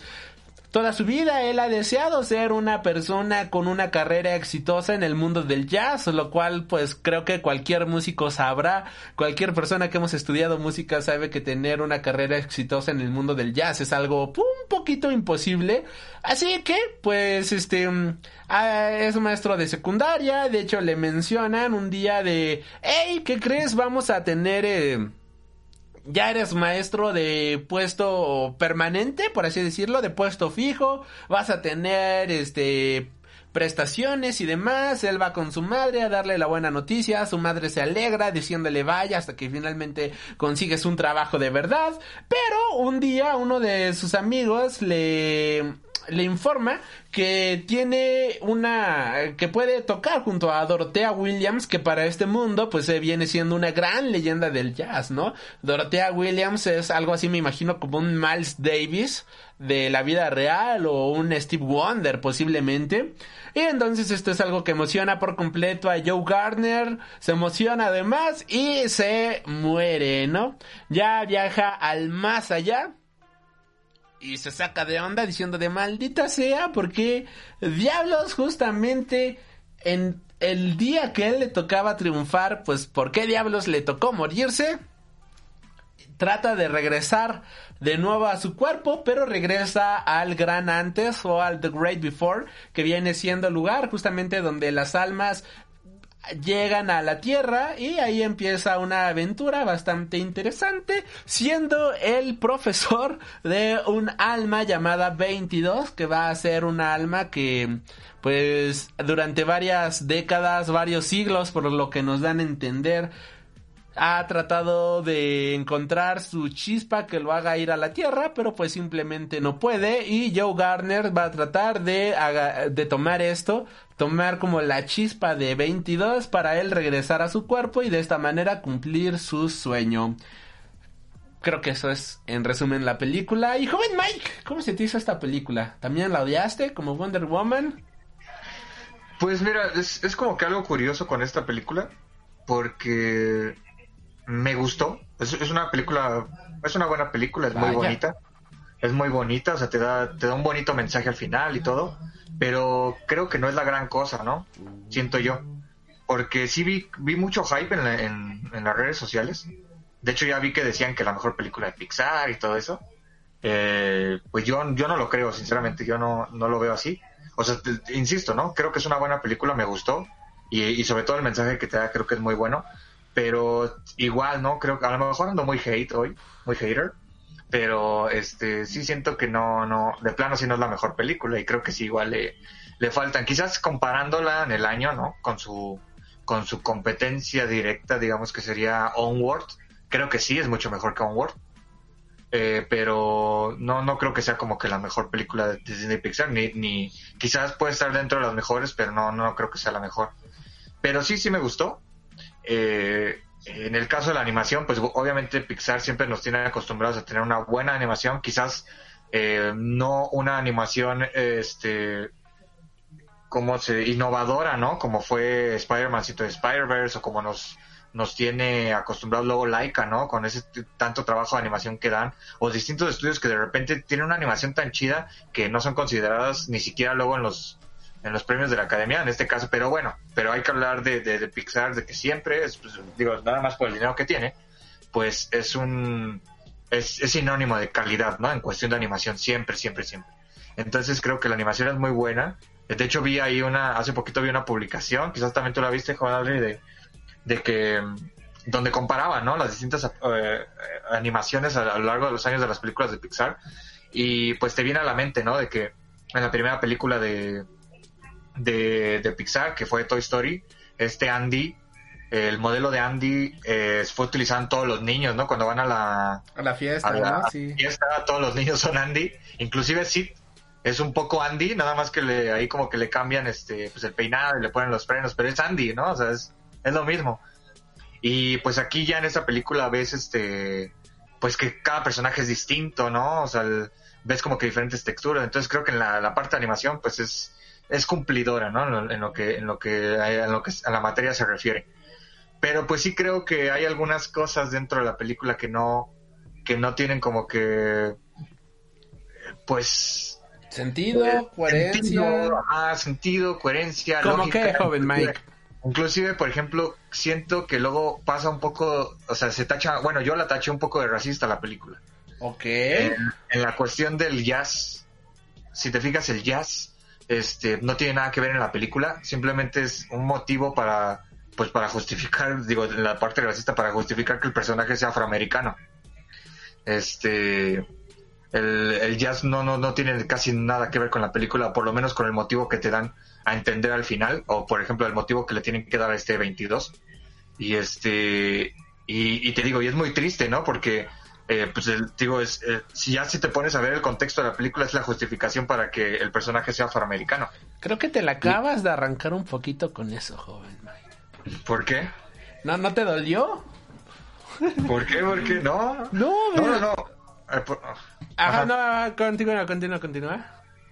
Eh, bueno, o sea, lo digo porque, eh, o sea, por ejemplo, siento que eh, incluso hay una escena en cuando está haciendo el último performance con esta Dorotea Williams, uh -huh. yo, yo pensé, yo pensé que esa escena era, iba a ser como que el como que el cambio, ¿no? El cambio de mindset del personaje principal. No me acuerdo John se llama el personaje principal. John. Ese es uh, sí, Joe Gardner. Ah, Joe, Joe, ajá, el personaje de Joe. Yo yo pensé que ahí iba a ser el cambio de mindset, donde iba como que a a, a, a encontrarla eh, eh, como que el sentido, ¿no? De, la vida y todo eso. Yo pensé que iba a ser así y que iba a ser por medio del jazz. Y de hecho yo pensé que lo que pasa después, este, cuando va a buscar a 22, yo pensé que iba a pasar ahí, porque te lo plantean al principio, ¿no? De que te dicen de la zona, ¿no? Cuando te hablan de la zona, yo pensé que iba a ser ahí y todo eso. Pero no, siento que ahí en esa parte, en cuestión del jazz, creo que lo desaprovechaban muy cañón. Solo fue igual eso y obviamente para poner el soundtrack, ¿no? Para que fuera un soundtrack diferente de lo que ya se había utilizado. Y... Pero pues te digo, para mí esa parte creo que sí está como que mal utilizada y sobre todo, eh, bueno, a lo mejor yo, un hater como yo, eh, lo pueden tomar de distinta manera, ¿no? Como te digo, yo lo, yo lo, yo lo tomé así.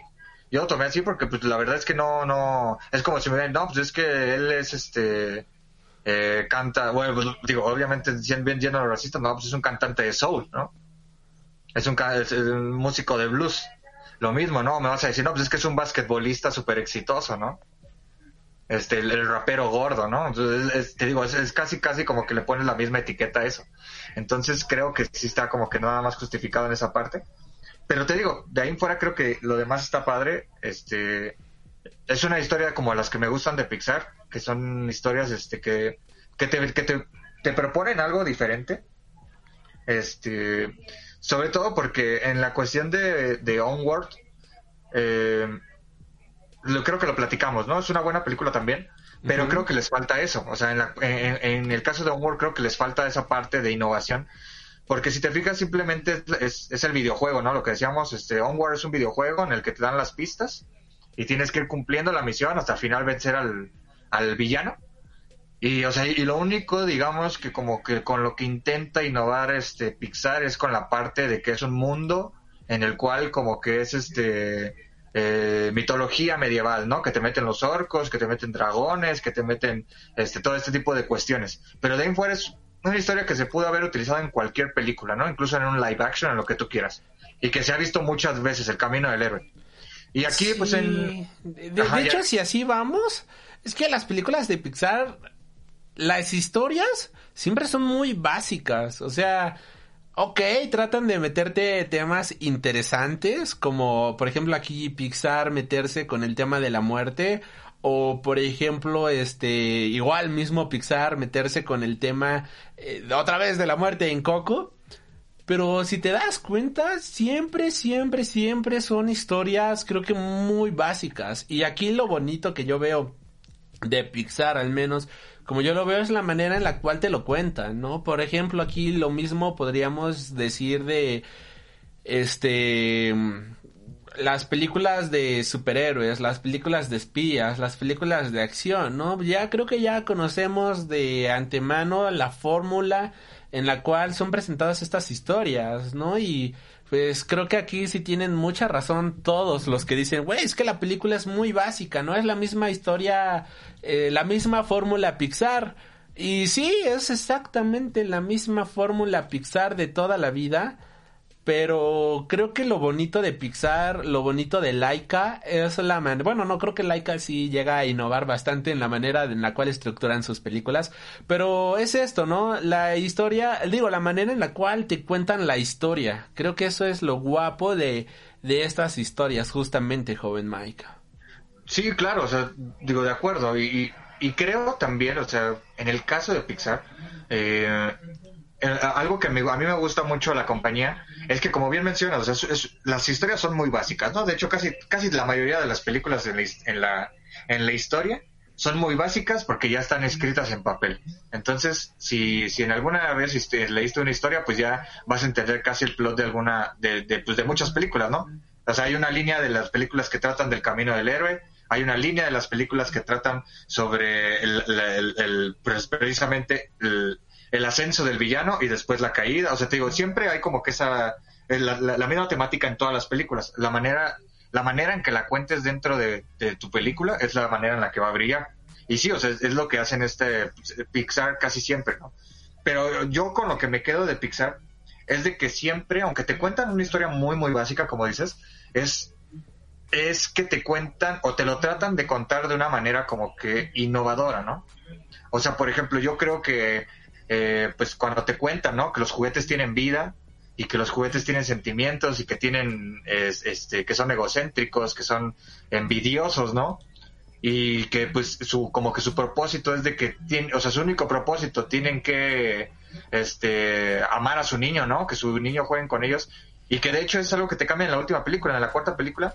Y, y creo que eso es algo muy chido, ¿no? O sea, que te meten en la parte de los juguetes. Cuando te dicen que existe un mundo de monstruos donde se te meten en, este, se meten por tu, por tu armario y te asustan y con eso es que ellos producen electricidad. O sea, para mí eso es algo muy, este, a lo mejor, digo, tú, tú dirás, no, pues es que la verdad sí es este, pues es muy básico, es muy tonto, lo que tú quieras, pero creo que sí es como que algo bien desarrollado, ¿no? O sea, es una historia innovadora, que algo que no habías visto. Sí, exacto. Este, o sea, porque o sea, es básico. es- Porque es no vamos básico, a dejar es que es básico. Pero justamente como bien mencionas, o sea, es innovador por la manera en la que nos lo cuentan, ¿no? O sea, y Ajá. eso es lo bonito.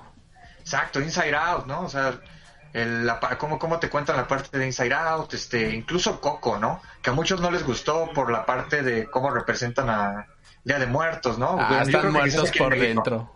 Ajá, yo creo que aquí en México a lo mejor los- la mayoría de haters que hay será por eso, este, porque no creo que en el mundo hayan dicho otra cosa, porque, pues bueno, nosotros somos los que conocemos la cultura, pero... Entre o comillas. sea, ajá, entre comillas. Pero, pero Coco, pues la verdad también te cuentan muy bonito la historia, ¿no? Sí. Y, y, y creo que eso es algo que tiene también Soul. O sea, Soul, te- este, eso es lo que tiene. Bien dijiste, la, la típica fórmula Pixar.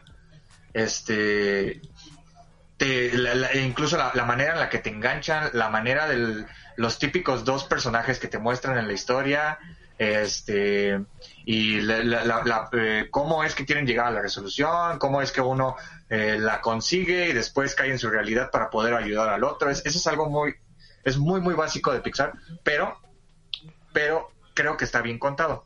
Y sobre todo, creo que lo, lo- lo bonito de esta película es el, pues el mensaje, ¿no? Creo que el, el mensaje final que te da la película, este, el final abierto que te da, y sobre todo como, eh, pues en la parte de, de, de como de evaluación personal, ¿no? O sea, por ejemplo, es- es- esa parte cuando, cuando van al, no me acuerdo cómo se llama, creo que se llama la sala del yo, algo así, y donde pone la manita este Joe, y que sale todo así como algunos capítulos de su vida, ¿no? De cómo, de lo que ha hecho en su vida. Y que lo vemos, y, y que lo vemos de que está viendo la televisión, y que está en el celular, en el baño, y cosas así. Y es como de, güey, o sea, yo hago lo mismo, ¿no? Yo estoy igual. Ah, eh, Y- y- esa escena te, te golpea con guante guajolotero, ¿no, joven? Exa- Exacto, o sea, te golpea en tu realidad porque tú dices, o sea, es, es como que un, y, y, o sea, y yo creo que no nada más a nosotros, creo que la mayoría del mundo, ¿no? Porque la mayoría del mundo yo creo que es, este, de personas hacen algo similar. Entonces es como de, pues, ¿qué estoy haciendo, no? ¿Qué estoy haciendo con mi vida? Y, y, y, y la, la frase con la que termina la película, pues es fantástica, ¿no? Porque le pregunta, ¿no? Este, ¿y qué vas a hacer, qué vas a hacer ahora con tu vida? Y él responde, pues no sé, solo sé que voy a aprovechar cada minuto de ella. Y pues, la verdad creo que, pues, o sea, es, es que te digo, es un, a lo mejor es muy burdo, es el mensaje que te dan todas las películas, es el típico mensaje que te dan en el coaching, ¿no? Este, pero, pero creo que está bien, bien implementado, ¿no? O sea, creo que la película Sí. en- es el- lo, lo- lo- lo saben hacer muy bien. Y es como lo que mencionábamos, a lo que te mencionaba, ¿no? Al inicio, cuando hablaba un poquito del manga de Kanata Nuestra, el mensaje es básico y directo, o sea, no se enreda.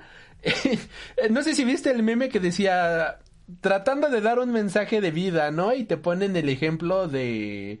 De, de, de Neon Genesis Evangelion y al lado de, y al lado Soul, ¿no? Y Neon Genesis Evangelion Ajá, es sí, un super rompecabezas bien hardcore y el otro es una una línea casi recta, ¿no?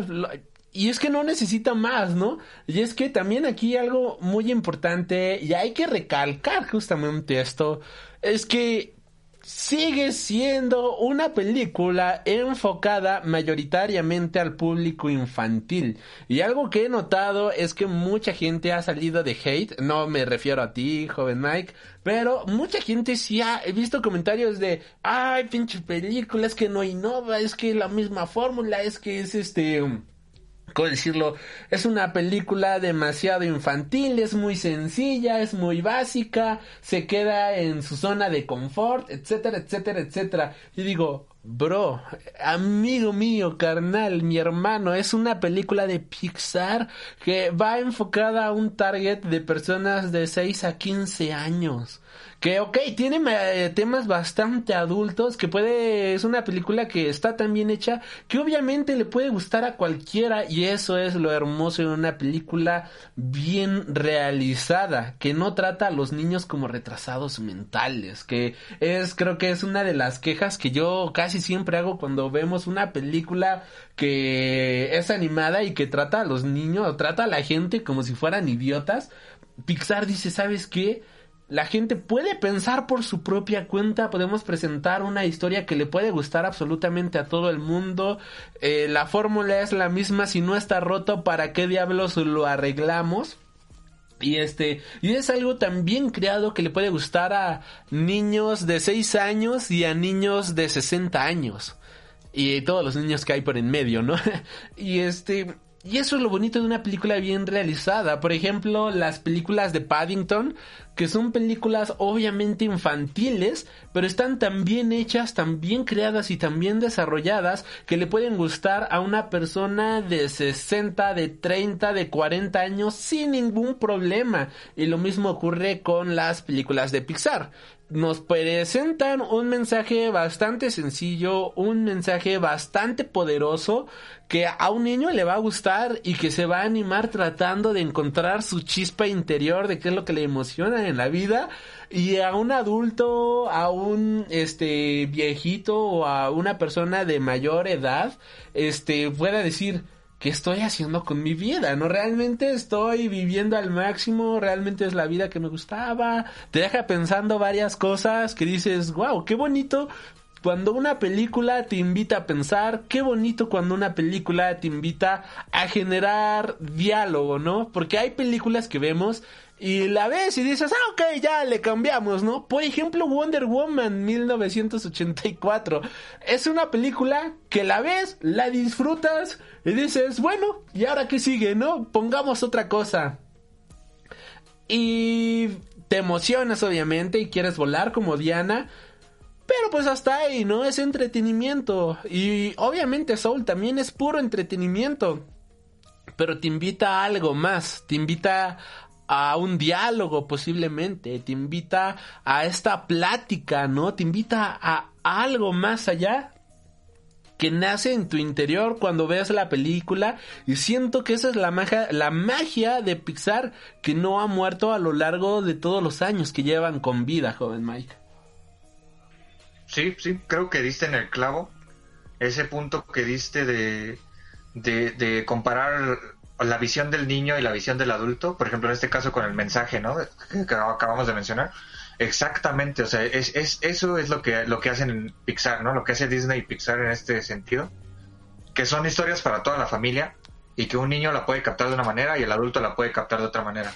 Y pues sí, de hecho yo también, es lo que te digo, de que yo vi en, eh, o sea, yo he visto en las redes que, eh, como dices, o hay mucho hate o hay gente que dice que es la mejor película de Pixar y todo eso, entonces sí está como que muy dividido todo el, toda la gente, el fandom, pero exactamente, o sea, se nos olvida que es una película para niños. O sea, es como si te pones a analizar este Minions, ¿no? Y la quieres este y le quieres sacar todo el, contexto psicológico que tiene la película. Pero pues no, pues no es para eso, es una película de, de, niños. Y por ejemplo, en el caso de Soul o en el caso de casi la mayoría de las películas de Pixar, pues se agradece que te den ese tipo de historias porque aunque es una película de niños, pues por lo menos puedes sacar ciertos mensajes, puedes sacar ciertas, este, pues las enseñanzas que te puede dar la película, ¿no? Y creo que eso es algo, algo que se rescata siempre de, de las producciones de Pixar. Y pues bueno, yo, yo creo que eso, eso en, sería como que en conjunto, ¿no?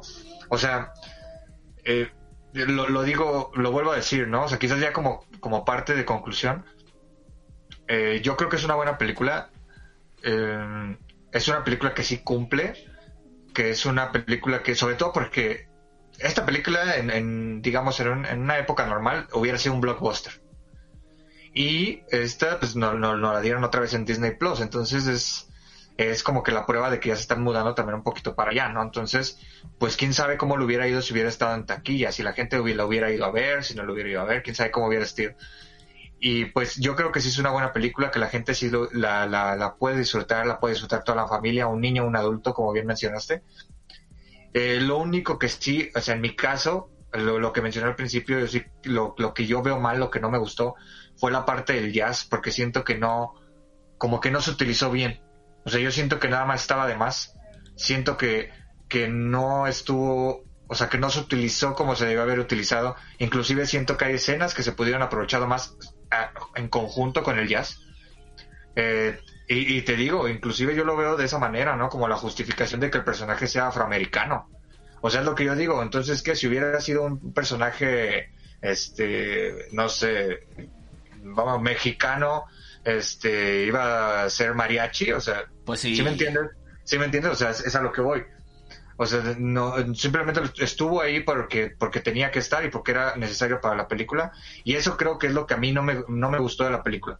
Pero de ahí en fuera creo que en el contexto general es, es bueno, ¿no? Y pues con eso es con lo que me quedo. Ok, yo, yo sí creo que el jazz es para todos. Eso es lo bonito de este género. Que no, no distingue entre raza, género, orientación ni nada por el estilo, sino que no, no, no, bueno, cualquiera pero, puede puede hacerlo. Quiero, quiero, justificar, o sea, digo, no no estoy diciendo, digo, a mí me encanta el jazz, o sea, no no no estoy diciendo que sea mala música ni nada.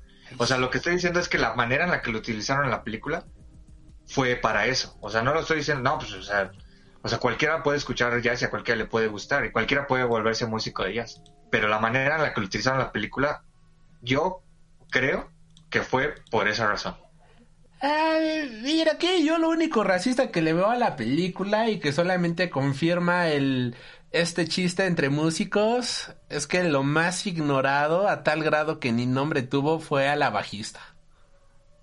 O sea, ella tocaba felizmente y nadie jamás le dirigía la palabra ni le importó en lo más mínimo lo que la bajista hacía.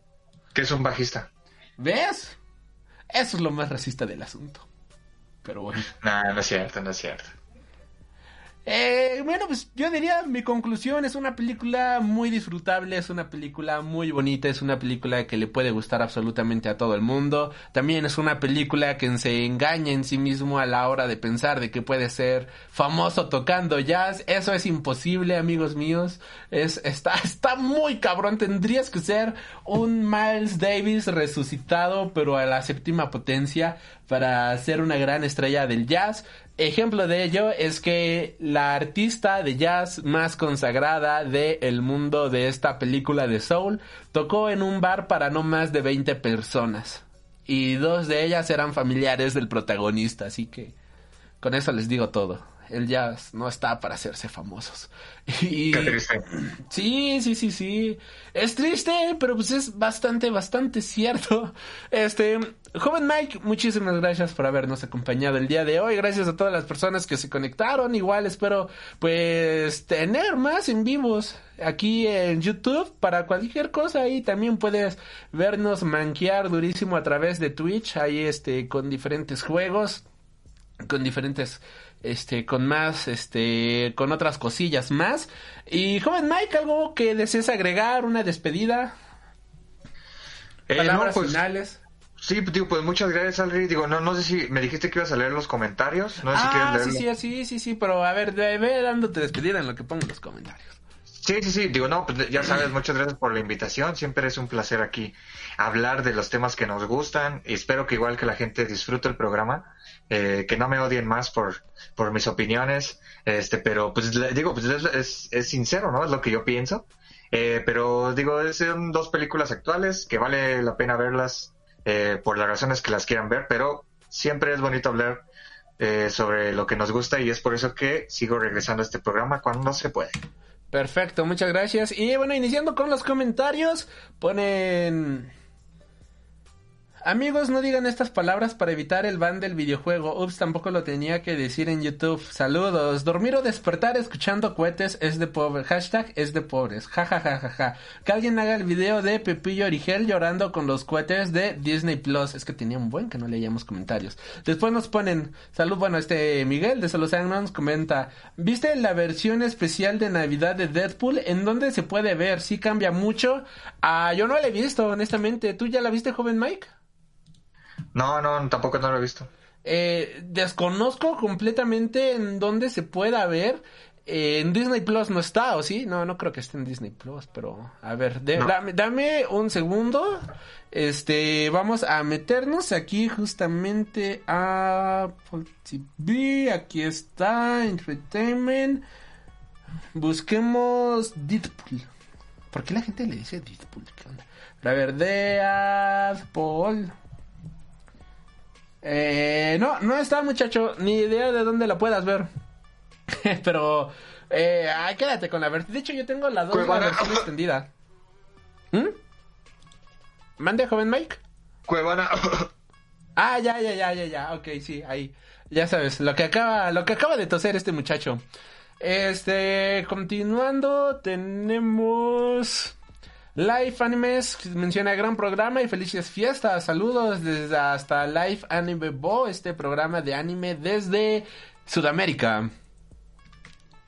Continuamos, ponen maldito, bueno, Anónimo pone maldito YouTube, mercenarios del entretenimiento, ya estoy aplicando la regla de los 6 segundos y así no me dice nada, ok. Este, excelente programa, muchas gracias. Aquí para el Mandalorian mencionan, a mí la serie me encantó definitivamente, lo mejor que he visto en esta temporada, los felicito por sus podcasts, pasé un rato agradable, nada, muchísimas gracias a ti por estas bonitas palabras. Gracias, gracias. Especial de fin de año, nos mencionan, los felicito, me encanta su podcast, sigan adelante, su programa es muy bueno, les deseo lo mejor, felices fiestas, igualmente muchísimas gracias, esperamos que hayan tenido unas excelentes fiestas. Para el programa de La Tierra Errante le ponen lo que voy a poner lo, lo, que voy a poner conocimiento en la práctica, la Tierra no puede ser impulsada por propulsores, por su peso y por las leyes gravitacionales pero sí puedo afirmar que la Tierra tiene su inicio y tendrá un final. Eh, ok, es verdad que el Sol dará luz siete veces más y la Luna brillará como el Sol, Isaías 30:26, ok, pero en este caso estaremos gobernados por Jesús, dará producción hasta los desiertos, todos tendrán comida en abundancia, estamos hablando del milenio. Ah, ah ok, gracias. Ok. Ok. Este. Bro, eres grande. Ah, obviamente ya lo sé. Muchísimas gracias. No tienen por qué recordárnoslo. Gracias por alimentar nuestro ego. Este. Mm, aquí igual, José A. Zambranoc menciona: Hace unas semanas vi la película y tengo que admitir que es una película muy hermosa. Me encantó. Y la música del final, acompañada de este, hacen que se haga más triste. Aquí hablando justamente de Death of a Hero. Ah, lloré mucho con esa película. ¿Tú, lloraste con esa película, joven Mike? No la he visto, joven Mike. Uf, te esperan unas buenas lagrimotas con esta cinta. Este... Aquí mencionan, a mí me gusta más Space, Space Godzilla porque es su opuesto, su Nemesis, dos caras de la misma moneda. Luego dejan comentarios que, voy a ser muy honesto, luego no me acuerdo de qué temas tratamos en los podcasts. Y es de, bueno, sé que algo de lo que comentan lo tocamos en el podcast. Aquí me imagino que hablamos algo de Godzilla, pero bueno. Pues no sé, no sé si fue porque ya ves que hablábamos de el posible plot que iba a tener. Ah, sí, cierto, la historia de Godzilla vs. Kong. Ajá. Tienes toda la razón, sí, sí, sí. Ajá, sí, sí, sí. Entonces, a él le gustaría ver Space Godzilla, lo cual. Sí, yo creo. Coincido 100% contigo. Este. Aquí hablando de. De un gran dinosaurio. Podcast del 2014, joven Mike. Aquí mencionan, me encantó, la vi en el cine con una amiga junto con Zootopia, mi peli favorita de Pixar. qué bonito que mil años después sigan escuchando esos programas, neta, qué chingón honestamente. Para el programa de Shenson Man ponen, voy a ver, espero no sea de romance harem porque paso. Ah, Shenson Man no es de romance. Es todo menos romance. Está muy genial. Y para el programa de Magmel Ultramarino mencionan esta es una gran historia, vale mucho la pena, aunque no he leído el manga. Yo tampoco he leído el manga y espero próximamente leerlo. Eh, y el último comentario de Solo Sangrons. Eh, bueno, ya ahí está. Gracias, joven Miguel, por tu comentario. Aquí, pues sí, ya, es absolutamente todo. Sí, eh, a ver, excelente programa, ya tienes un suscriptor nuevo, muchísimas gracias. Este es sobre el podcast de Batman Free Jokers. Eh, vi este programa del 2015, uno de Doctor Who, alguien comentó, ¿alguien sabe en dónde puedo ver todas las temporadas? Démosle su bonito like y eso. Joven Mike, ¿sabes dónde se puede ver la, todas las temporadas de Doctor Who? Ni idea, joven Henry. Perfecto. Eh, sobre el podcast de Lovecraft Country, más Bob Esponja, más noticias, nos comentan un final completamente diferente. Me gustó, a mí también me gustó ese final de Lovecraft Country. Está muy bueno, jamás lo vi venir, está bien chido. Y creo que ya, ya, ya, ya, porque estos pod, bueno, estos ya tienen más rato y creo que eso ya los leímos en su respectivo momento. Pues muchísimas gracias por sus comentarios. Sí, ya son todos, ¿verdad? Comunidad. Sí, ya es todo lo que hay, es todo lo que hay, es todo lo que hay, joven Mike. Sí, ya es todo lo que hay. Pues muchas gracias por sus comentarios. De verdad, en serio, gracias a toda la gente que escucha los programas de súper antaño, o sea, que tienen años ahí, ahí posteados y, que todavía los escuchan. Está bastante bonito, está bastante cool todo, eso. Se los agradecemos de todo corazón. Eh, palabras finales ahora sí, tío Mike. Ahora sí, no, pues ya, pues lo mismo, muchas gracias por la invitación, joven Alri, y pues espero que les haya gustado el programa, que nos dejen también sus comentarios, ¿no? Si, si les gustaron las películas, a lo mejor están en acuerdo o desacuerdo con lo que dijimos, y pues nada, ya sabes que siempre es un placer andar por acá. Perfecto, muchas gracias por haber escuchado esto. Eh, ahorita está en vivo en YouTube, pero recuerda que también puedes descargarlo a partir del fin de semana a partir a, través de Spotify, iBox y Apple Podcast. Yo espero para el próximo jueves ya subirlo, pero cualquier cosa también puedes escuchar Freaking Games en Spotify y un café con Alri, enlaces en la cajita de la descripción. Yo soy Alri, en esta ocasión nos acompañó Mike Maca y nos estaremos reencontrando hasta la próxima. Bye. Has tenido el honor de escuchar Freak Noob News, tu programa de cultura geek.